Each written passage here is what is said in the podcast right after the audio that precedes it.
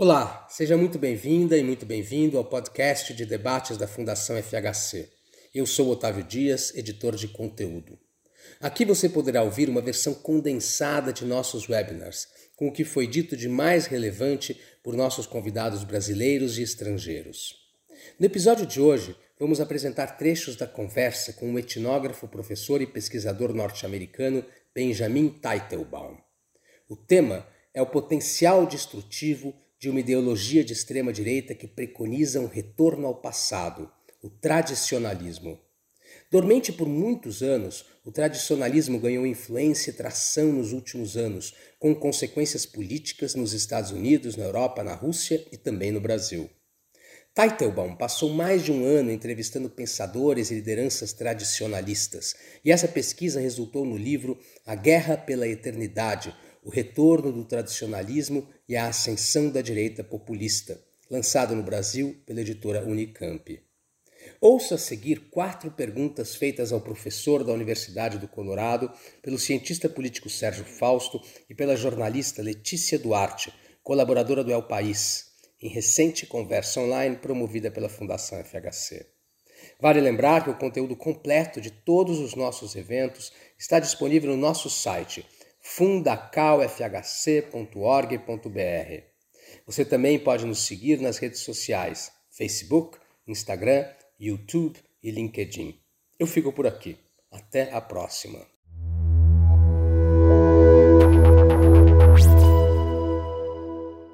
What characteristics traditionalism shares with other extreme right ideologies, such as fascism, and what makes it unique among them? It's a wonderful question, uh, Sergio, and I and I'll start as you pose the question. I'll start with similarities. So similarities could be a desire for order, a desire for groups to be in their designated place. Uh, there is a desire also um, for, gosh, how should we say it? If we were comparing traditionalism to populism, we might say a criticism of modern institutions. So that would be the media, um, governmental bureaucrats, universities, modern science. All of those features are being targeted in, in, in a way that's not necessarily a departure from uh, from fascism, but it, it, it's it's similar to populism. Uh, so we see we see those features. We can also see uh, in some brands of traditionalism a value for race, for a sort of white or Aryan supremacy. We can see a value for masculinism and masculinity um, and, and mythologies of masculinity. Where it diverges from those other doctrines is, uh, especially, let's say, from fascism to start with, is it does not look toward the future with optimism necessarily. Um, and it does not try to build a world that is better than one that has ever existed. The reason, one of the reasons it's called traditionalism, is that it has a hyper investment in the idea that things used to be better. But trad- traditionalists typically also believe that you can return to a glorious past by means of destruction, not creation. But by seeing the modern world that we live in pulled apart, by seeing globalism undone, by seeing secularism pushed back, equality pushed back, if those principles are confronted and defeated, they believe that will be symptoms of a return to a more glorious past. So, so there is divergence. The other divergence is that traditionalism tends to fault fascism and nationalism for being too egalitarian, too modernistic and too secular, uh, too materialist, too scientific in some some cases. Um, and it's partially on those grounds that traditionalists see themselves as being to the right of certain reactionary doctrines. A traditionalist thinker called Julius Evola saw himself as being to the right of fascism and Nazism. Mm-hmm. Mm-hmm. So I'll pause there, but that gives us an introduction of how it relates to the other Very idea. Very good. Leticia, your turn. I love this uh, perspective you bring to us, Benjamin, on uh, traditionalism and how this the focus is destruction and not construction. And I, I, think to, to start, I'd like to ask you, like we follow in your book three ideologies, like very important in the world that are following traditionalism, Bannon, Olavo, and Dugin. Uh, but they have very different perspectives. Each one of them they have different relations with traditionalism and even Olavo, he denies being a traditionalist, even he had a very intimate experience with the doctrine uh, when he converted as a Muslim. So I'd like to, if you could discuss a little bit how the, the three of them um, interconnect and especially uh, they are like the masterminds be- behind the powerful administrations. You can say like we have Bolsonaro, Trump, Putin, but it seems uh, the presidents they didn't study the doctrine. Like Bolsonaro, probably he doesn't know even know what what traditionalism is. So, how would you say this relationship between these gurus uh, that are inspired by traditionalism and the, the real power, how they interplay? And because we have seen a lot of um, elements, features of traditionalism playing out in in real life in the governments, but you know there's like a very complicated in more sophisticated interaction. So if you could elaborate a little bit on that. Absolutely. So, so, traditionalism was originally not a political philosophy. And, and for a lot of its followers, it still isn't a political philosophy. It's a spiritual doctrine. It's a belief uh, in, in the way that time proceeds and in the way that so society has looked in the past and will look again. One of the consequences of that is that it doesn't provide a lot of specificity to people who want to carry it into politics. Instead, we see people disagreeing about it, or or we see its influence belonging to a, to a somewhat undefined world of ideas that that appear in different ways of politics and might uh, you know might co-occur uh, with other political doctrines because they they come from the same same place of interest for the person uh, the person who's who's adopting it. Now, what is common about Olavo, Bannon, and and Dugin is that all of them seem to be devoted to uh, analyzing and in some cases acting on global politics as being an opposition between materialism and spiritualism spirituality, excuse me. And uh, at that point, they agree. Where they start to disagree is is in terms of who represents materialism and who represents spirituality globally. Uh, Olavo had a very famous debate with Dugin where he said that that division doesn't manifest in geopolitical terms. Uh, really, you see the keepers of, of a true spiritual vitality in the world uh, among the Christians and rural Christians of the United States, Brazil, presumably other countries like that, opposite their governments and their leaders, um, with China eventually becoming a, major object of, of criticism for Olavo. He believe, you know, believing that China is, is the force not only of secular materialism, but also of globalization and the ironing out of all, of all differences throughout the world. Alexander Dugin saw things quite differently. He believed that liberalism, Western liberalism, was the force for globalization and for secularization um, and, and materialism in, in the world. And therefore, any political, any geopolitical force fighting against the West was good, and a traditionalist should fight on that behalf. Um, these authors also diverge in their understandings of economic politics and their understandings of um, let's say the importance of ethnicity, uh, ethnic identity. Dugin is much more uh, poised to talk about the importance of preserving ethnic separatism than than Bannon and Olavo are explicitly, for sure. Even even though even though there's also still in the same universe, but um, uh, but those so those are those are some of the major differences though um, that they see the, the, the focus in the in the in the need in interpreting things as, as a battle between spiritualism and materialism is one big thing the other big thing that unites them all is is the belief that the age that we are living in right now is an age of upheaval and an age of confrontation with the status quo that is evil um it, and is that again is that China is the United States they disagree about that, but in many cases, they are looking at modern institutions and saying what needs to happen is they need to be destroyed. The only way that we're going to get to a more ideal society that is segmented, that is spiritual, uh, that prioritizes spirituality, that's almost theocratic. The only way you get to that is by tearing apart civil society as it exists today and tearing apart our institutions. That will lead to a rebirth. But it's a divestment in the project of building, which is normally what modern politics is always about. What kind of role does violence play in in in the thread traditionalist school of, of thought? I, um, while I was listening to to your remarks, uh, I was uh, was crossing my mind the famous Marxist expression: "Violence is the midwife of history." Right.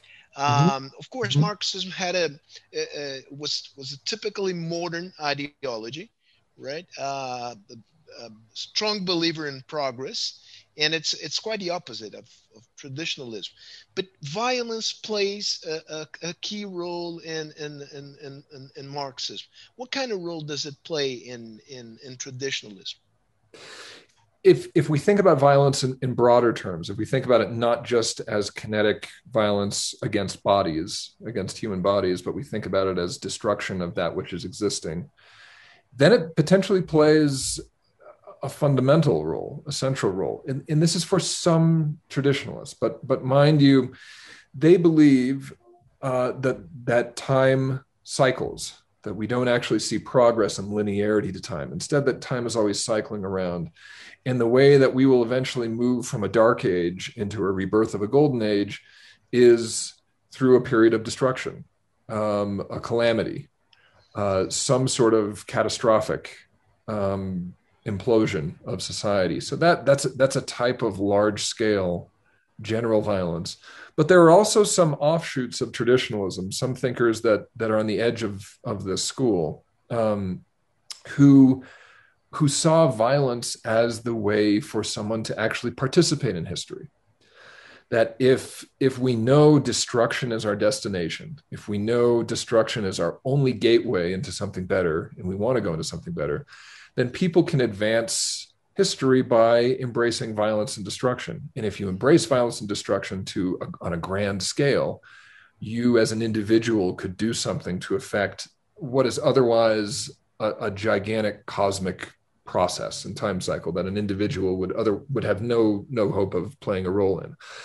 Um, that particular thinker, the thinker I'm referring to, is named Savitri Devi, and she referred to men uh, figures, and they were all men, by the way, like that uh, as being men in time, um, participating in time, time itself being equated and equal to violence and destruction.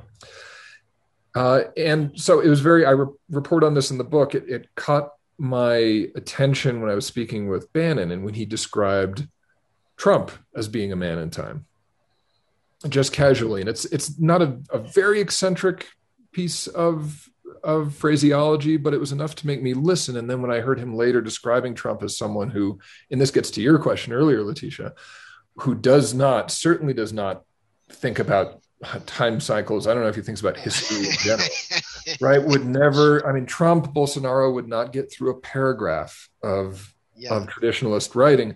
Of anything, say. Of any longer book, right? but, um, but they he believed that Trump didn't need to know what he was doing. He just simply needed to be a force for destruction. And if he is a force for destruction, uh, he will participate in this process that, according to Bannon, needed to happen. I'd like to ask also about the the relationship between traditionalism and like spirituality. We know spirituality is a very important uh, part of this doctrine, but uh, in your book you said the like traditionalism doesn't elect like one religion was as the most important or the main one the way to do it.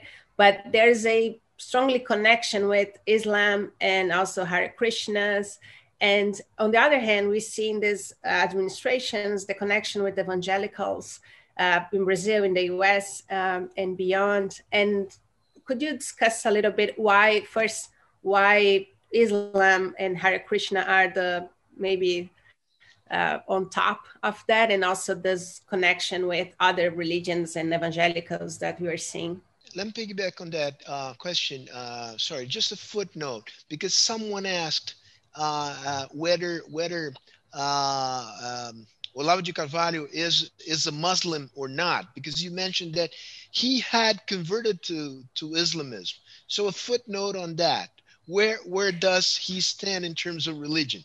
Okay. I would just su- suggest that we could uh, maybe if Benjamin you could start with that because I think your it's so fascinating in your book. The description is very lively. You describing Olavo going to the ceremony when he's like converted to uh, Islam, and I think if you could start with that would be nice also to contextualize a little bit. Okay, sure. So so when we were saying that Olavo doesn't, on the one hand, doesn't identify as a traditionalist today, and at the end of the book, I I write to that effect. So for for what it's worth, but um, uh, nonetheless, if someone is going to be an official traditionalist, and I'm not very interested in, in officiating things like that. That's that's the type of intellectual history I like to do. I'm not I'm agnostic on those issues, but if someone is a, an official traditionalist for sure, undoubtedly, that typically means that they have been initiated into some uh, uh, some religious or spiritual organization that was founded by a traditionalist thinker. And of the three individuals that I profile in my book, Olavo is the only one who would qualify for that. He was in the 1980s initiated into the Tariqa of Frithjof Schuon, who is a follower of René Guénon, who is who is really the patriarch of, of traditionalism of this of this way of thinking um, and uh, so he goes through he gets he uh, you know gets a, a, name sidi muhammad. He is the maharam of a, of a tariqa in in sao paulo. And and this this brings him into not just the theoretical study of traditionalism but the practice of it gaining details about exactly what was going on in those uh, in in that world and in those sects was was is very difficult to come by. But this was a very unusual branch of Islam, of course, and the the branch that Olavo was initiated into uh, contained a lot of Westerners. This was not necessarily a transplanted, uh, let's say, immigrant Muslim community to the Americas Rather, this was in many cases wealthy white Westerners uh, converting to converting to is, Islam, and and uh, the Tariqa itself was centered in Bloomington, Indiana. But let's back up for a minute. So, why? What would any of this have to do, and why would we? How could there ever be a case where um, someone on the radical right would be a Muslim convert? Um, so, traditionalism part of its its core belief is that ages ago there was a true religion and, and, we're talking a long long time ago millennia in the past that that one religion the tradition the perennial tradition that's where the name comes from was gradually lost to humanity they believe its spiritual truths were were forgotten we see signs of that with the advent of writing which is testament to the the need to remember things that are no longer in our active memory and preserve teachings that would otherwise be forgotten. Um, spiritual truths start to disintegrate. And what happens to that one true religion, that one tradition, is that it splinters in multiple directions. It splinters into other religious uh, paths and teachings. The religion, the religious paths that we have today that are the best and that preserve the most of that original teaching are the ones that tend to be the oldest and who have existed in unbroken practice the longest as well. So, in the analysis of most traditionalists, including René Guénon, including Frithjof Schuon, uh, the religious practice that qualifies best is Hinduism. It's old. It's an Indo-European, uh, uh, you know, pre-monotheistic religion that has had continuous practice, unlike the pagan traditions of Europe, unlike Zoroastrianism in, in Persia. And so that makes it that makes it best. Um, second second tier religions would include Sufism would include Catholicism, could include Kabbalah in Judaism, but these are the mystic, the esoteric branches of major world religions, kind of Buddhism, uh, according to some, in some ways. What is important about those other religions, of course, though, let's say Islam, is the extent to which it preserves things that are older than the revelations of Muhammad. Um, and, and likewise, the value of Catholicism uh, in the eyes of many traditionalists is the extent to which it preserves things that are pre-Catholic and pre-Christian. It's the paganism of Catholicism that is is important. Um, so traditionalists also tend to believe, with the exception really of Frithjof Schuon, that you needed to devote yourself to one of those religious paths put your entire life into it and if you if you devote yourself to it maybe it will give you a glimpse of what once was right and so a lot of traditionalists converted. Um, uh, Rene Guénon, the original patriarch, he wanted to become, he wanted to move to India and convert to Hinduism, but because of a visa problem, he had a problem. He couldn't go to India. He goes to Egypt instead. He's a Sufi Muslim. Um, Frithjof Schuon also had practical matters that made him uh, convert to Islam instead. Uh, and and that this is true for a lot of a lot of the figures and it's always a challenge to for for a lot of them to say well i'm committed to this religious path fully and completely but i actually believe that this path is secondary to something else. And i could as well have chosen another path. So i could really go in uh, deep and further further on all this but i'll stop there for for the moment. It's, leticia did did he uh, did you ever talk about that with olavo by the way yeah, uh, anytime when we ask Olavo about uh, his conversion to Islam, he would say, "Oh, was not was like um, um, as if he, he, they had accept different religions. You not net, need necessarily to convert to Islam. Was like multi religion, like mm-hmm. as if it was ecumenic instead of being really strict on Islam because they accept." Uh, people from different like religions.